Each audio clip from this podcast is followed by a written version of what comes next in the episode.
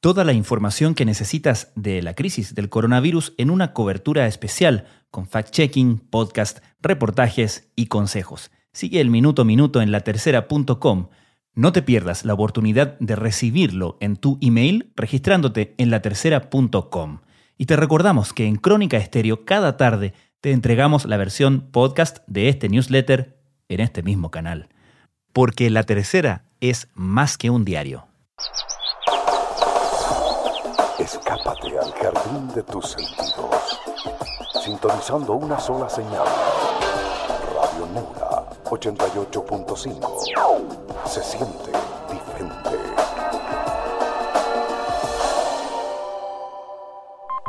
Ok, señores, estamos a esta hora acá en los estudios de Neure FM. Partimos mostrándole este que es nuestro locutorio. ¿ah? De acá hablan eh, los dos locutores. Viajando por el espacio-tiempo. Atiende de 9 a 13 horas y de 15 a 18 horas. Así suena Living in a Ghost Town, la primera canción de The Rolling Stones. También se dice que tampoco a San Marco Arica le quieren pasar la plata, que le quieren adelantar. Y ahora vamos a recordar los años 1977 con la agrupación Menudo aquí en Radio Neura.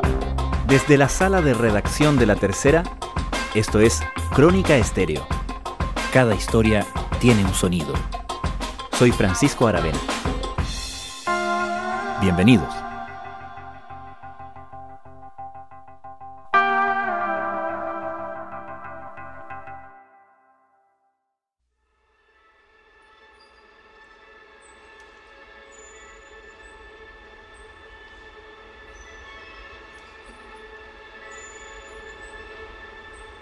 Chile atraviesa por los que hasta ahora son los días más oscuros de la pandemia del coronavirus SARS-CoV-2. El sistema de salud está al límite. Hasta ayer el conteo oficial era de 718 muertos. En medio de este alarmante panorama, con miles de personas trabajando para contener la tragedia, buena parte del resto de los chilenos seguimos llamados a respetar los confinamientos obligatorios y a tratar de seguir en lo posible con nuestras vidas. Eso, por supuesto, incluye seguir educando a nuestros niños y jóvenes. En otros episodios hemos hablado de las dificultades de la educación a distancia, del problema de la brecha digital y del desafío a la hora de adaptar un sistema educativo presencial a uno como exigen las circunstancias actuales. Hoy les presentamos una historia distinta, una historia alentadora, el reflejo de cómo un grupo de profesores superó el problema del acceso a las tecnologías y la dispersión geográfica de sus alumnos.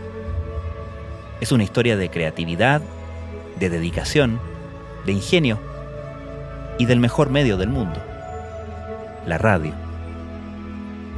Son las clases del Liceo Bicentenario Pablo Neruda, en Arica, y del programa que hace clases, conecta a estudiantes y profesores, y de paso crea comunidad.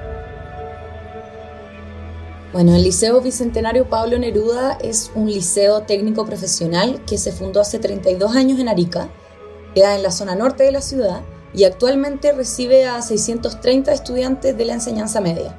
Rosario Mendía es periodista de Tendencias de la Tercera. El sábado pasado publicó un reportaje contando esta historia.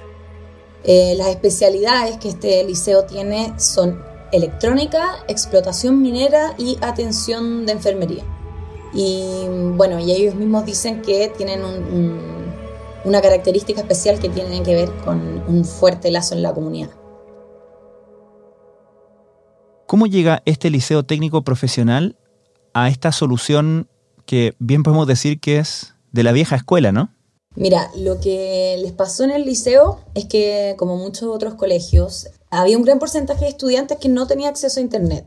Entonces empezaron a buscar alguna solución que pudiese llegar a todos y que pudiera también reforzar las guías que le enviaban porque no era suficiente para que los estudiantes lo interiorizaran. Nosotros eh, hemos hecho consultas y si bien es cierto un 70% de los estudiantes puede acceder a, a, una plataforma, también hay redes sociales que están, algunas están liberadas, no todas. Hay un porcentaje que no tiene acceso podríamos decir algo del 30%. Hay un porcentaje que tiene acceso a la plataforma, pero también requiere de la explicación del profesor. Entonces, buscando soluciones, el jefe de la unidad técnica, que se llama Roberto Flores, siendo muy fanático de la radio, un día se le ocurre la opción de hacer un programa radial. Y ahí se lo presenta a la directora, hablan con los otros profesores y están todos de acuerdo en que es una buena opción. Entonces, buscando esta solución, Roberto va a contactar a los... Él conocía creo que al dueño de la Radio Neura y les pregunta si es que es posible que les den un bloque de una hora para hacer esto, que son clases finalmente. Él consigue que les hagan un precio, porque era muy caro pagar al final una hora y lo logran. Ellos anteriormente habían empezado el camino que empezaron todos los establecimientos de Chile de mutar de alguna manera, de mover las clases presenciales tradicionales a las plataformas online, ¿verdad? Claro, ellos empezaron con Google Classroom y algunas videollamadas de repente que no se podían conectar todos. También activaron mucho las redes sociales, entonces ahí hacían ciertos clips en YouTube o grupos de WhatsApp, todos los cursos con los profesores. Y ahí partieron, pero como te decía, les hacía falta algo que pudiera llegar a todos y que pudiera reforzar este contenido de una manera más dinámica que solo haciendo una guía hemos ido aprendiendo mucho con esto de la radio porque al principio eh, ocurrió así con Francisco Arbol Estudio, con ayuda de, bueno, de otros profesores, Adrián, de Rafael, etcétera, andaban del estudio ahí y se podía mantener la distancia social perfectamente, eh, los micrófonos eran nuestros y ahí los profesores iban al liceo y grababan el programa. ¿Cuándo comenzaron las transmisiones de este programa? Eh, las transmisiones empiezan el 6 de abril esa es la primera transmisión que sale al aire, que es la clase de lenguaje, que la toman un equipo de tres profesores y, hoy día ya se sumaron y son cinco. Hola, hola, Nerudianos. Bienvenidos a Bicentenario Neruda, siempre contigo, por la única grande ariqueña y nuestra Radio Neura 88.5 FM. Hoy, en esta calurosa pero bella tarde, nos acompaña la profesora Gabriela Rojas. Hola, hola, buenas tardes. Un aplauso, tremenda docente. ¿Y cómo distribuyen los contenidos de la clase por radio, digamos, entre distintos niveles de, educación, entre los distintos cursos? No solamente asignaturas, sino que también niveles de los alumnos. Mira, lo que ellos hacen es primero de lunes a viernes el programa tiene todos los días distintas clases, distintas materias y cada hora está dividida en cuatro bloques. Vamos con el primer ejemplo de la guía de primero medio uno de los textos que aparecen ahí es La Bella Durmiente del Bosque y el Príncipe, que trata sobre una princesa que está con los ojos cerrados pero sin dormir. Eh, Entonces, en teoría, el primer bloque es de primero medio, el segundo de segundo medio, el tercero de tercero medio y mm. el cuarto de cuarto medio. Y están, cada bloque son 10 minutos y entre medio tienen canciones. Pero lo que ha pasado eh, ahora es que cada departamento ha ido distribuyendo un poco sus propios bloques, porque a veces hacen temas de conversación, entonces se alargan más, que les puede servir a los distintos niveles, pero en, la base es así. Ya, ¿Les parece que nos refresquemos con una canción? Me parece, pues, me, parece. Excelente. No se muevan de la sintonía porque estaremos comentando sobre la nueva asignatura de los terceros medios, Filosofía, aquí por la 88.5, Bicentenario Neruda, siempre contigo. Dice que ponen música en su bloque. Eh, ¿Qué música ponen? Mira, por ejemplo, en el primer programa ellos pusieron reggaetón. Vamos con Morado de J Balvin. Eso. Ponían J Balvin, Shakira, Wisin y Yandel. Generalmente buscan que la música haga vínculo con los estudiantes y de hecho una de las alumnas decía que eso era parte de lo entretenido. Pero también hay otros días que es música baladas, en general de interés común, de interés general para que los estudiantes les llamen. Tú haces alusión en tu texto que esto también ha sido una solución para salvar otro problema que encontramos en muchos establecimientos, sobre todo a nivel regional, que es la dispersión, ¿no? Que de repente los alumnos no solamente tienen poco acceso a Internet, sino que además viven muy lejos, ¿no? Claro, lo que pasa en el, Liceo Bicentenario Pablo Neruda es que, si bien queda en Arica, en la zona norte de la ciudad, hay muchos estudiantes que viven a las afueras, a 50 kilómetros, a 30 kilómetros. Entonces, si ellos no tenían internet, que es lo que pasaba, tampoco tenían la posibilidad de ir al establecimiento a buscar las guías. Tómenle las tablas, ¿ya? Supervisen que sus hijos, sus hijas, se sepan las tablas. Ya con esto nosotros podemos enseñar mucho más fácil cómo se calculan, por ejemplo, los porcentajes. Y también otro de los problemas es que muchas veces en esos lugares más alejados la señal es muy mala.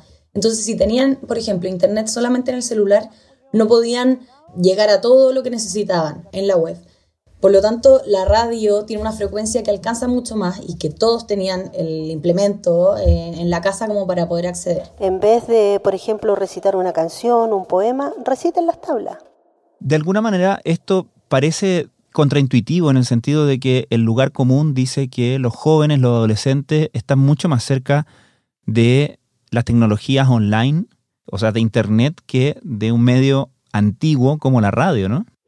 Es divertido porque, por ejemplo, una de las estudiantes decía que ella nunca había escuchado un programa de radio, que de hecho no escuchaba ni siquiera la música en la radio, porque tenía aplicaciones o tenía otras maneras de buscarlo. Y los profesores, que sí son más viejos, digamos, tenían esta idea de la radio y ellos fueron los que se dieron cuenta de una herramienta. Otro de los alumnos, por ejemplo, curiosamente piensa que están en otra era, me dice.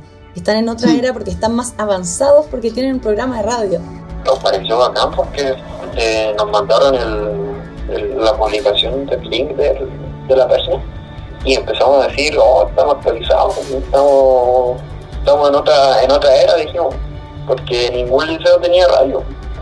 Mirándolo de otra manera, como lo pensamos para nosotros, para muchos esto es, volver atrás, volver a la radio, pero para ellos es como avanzar porque es un elemento que no tenían pensado. Y por lo mismo los ha enganchado mucho porque ellos no, no lo conocían. Otro de los lugares comunes indica que las tecnologías online son las mejores para establecer comunidad en el sentido de que eh, se puede comunicar en ambos sentidos, ¿no? De que el emisor del programa puede también recibir mensajes, recibir feedback. Sin embargo, por lo que tú cuentas en el reportaje, aquí también se forma comunidad y también hay una conversación entre los docentes y los estudiantes a través de la radio, ¿no?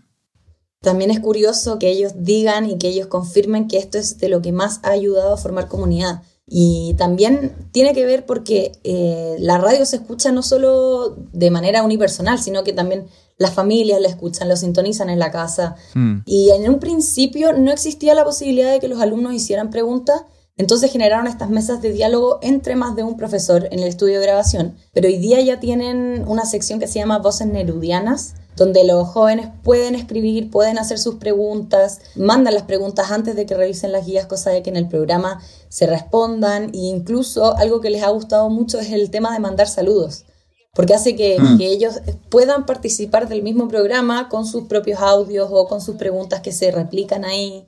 Entonces, así es como se ha ido formando comunidad. De la radio lo que más me gusta es que, o sea, podemos, o sea, yo en el, en el sentido de que también mando igual a todos saludos a los profes, que se cuiden, que estén bien. Y eso me gusta, ¿sabes? Que nos podamos comunicar entre todos a través de, ese medio.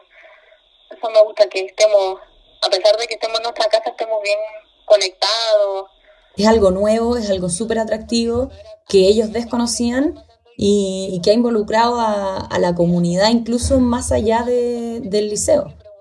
¿Y hasta cuándo pretenden ellos seguir con el programa? ¿Es algo que se termina cuando, en cierto sentido, vuelva a la normalidad, cuando sea que ocurra? Según la directora del establecimiento, que su nombre es Jacqueline Ratamal, ellos esperan que el programa por lo menos dure todo el tiempo de que sigamos sin clases presenciales. Hemos tenido retroalimentación, bueno, ahora voy a tener en cuenta sobre qué los temas les gustaría o. También ahora les preguntamos en esta encuesta a los estudiantes quién más escucha la radio con ellos, si lo escuchan solos, si lo escuchan sus papás, etcétera, para saber también de qué en qué medida está involucrada la familia. Y eh, consideramos que hay algo bonito ahí sin embargo, no tienen claro qué es lo que va a pasar cuando se vuelva a la normalidad, porque también es una inversión pagar ese espacio y porque también requiere mucho tiempo de los profesores. Muchos decían que estaban trabajando incluso más que antes. Entonces, quizás pensaban en hacer un bloque o mezclarlo con los estudiantes, pero no lo tienen muy definido. ¿Tienen algún apoyo ellos? ¿Cómo financian el costo del el arriendo del programa radial? Lo hacen con la misma plata del liceo. De hecho, me decían que era una plata que tenían considerada para comprar otro tipo de insumos o materiales y que ahora habían invertido en esto. Pero claro, empieza todo como con un impulso en que incluso el primer pie lo paga uno de los profesores, esperando que mm. después el día de mañana lo devuelvan. Y así han ido haciendo ajustes económicos en sus gastos y hoy día con el precio especial que les hace la radio han logrado pagarlo. De hecho, eh, el programa se llama Bicentenario Neruda Siempre Contigo, porque esa es la característica, o sea, en el liceo los profesores están siempre cercanos a los estudiantes. Entonces la idea es que seguimos en esta etapa que estamos contigo. ¿Te comentaron si es que habían tenido consultas o si de otros eh, establecimientos de otras partes del país se les habían acercado para preguntarles por esta solución que encontraron? No me especificaron de que en otro establecimiento les hayan preguntado, pero sí les llamaba la atención el interés que había desde los medios, desde eh, algunos centros de educación que les habían preguntado, no de otros colegios. ¿Tampoco del Ministerio de Educación? No. Alternativa activa para que ellos puedan seguir su proceso de aprendizaje activo, ¿cierto? Rosario Mendía, muchísimas gracias. Gracias, Francisco. Bueno, con ello concluimos el programa del día de hoy. Les mandamos muchos cariños y les recordamos que si nosotros no nos movemos, el virus no se mueve. A cuidarse mucho y recordar, Bicentenario Neruda, siempre contigo. Los invitamos a leer las clases por radio del Liceo Bicentenario Pablo Neruda de Rosario Mendía en Tendencias de la tercera.com.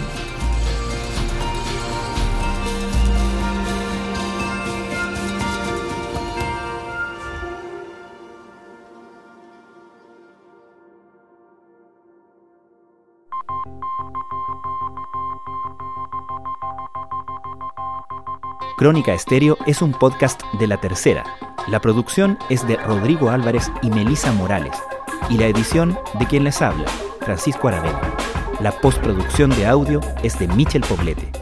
Nuestro tema principal es Hawaiian Silky de Sola Rosa, gentileza de Way Up Records. Nos encontramos pronto en una nueva edición de Crónica Estéreo. Les recordamos que todos nuestros capítulos de Crónica Estéreo están en latercera.com slash podcast y también en Spotify, Apple, Google y donde sea que escuchen sus podcasts.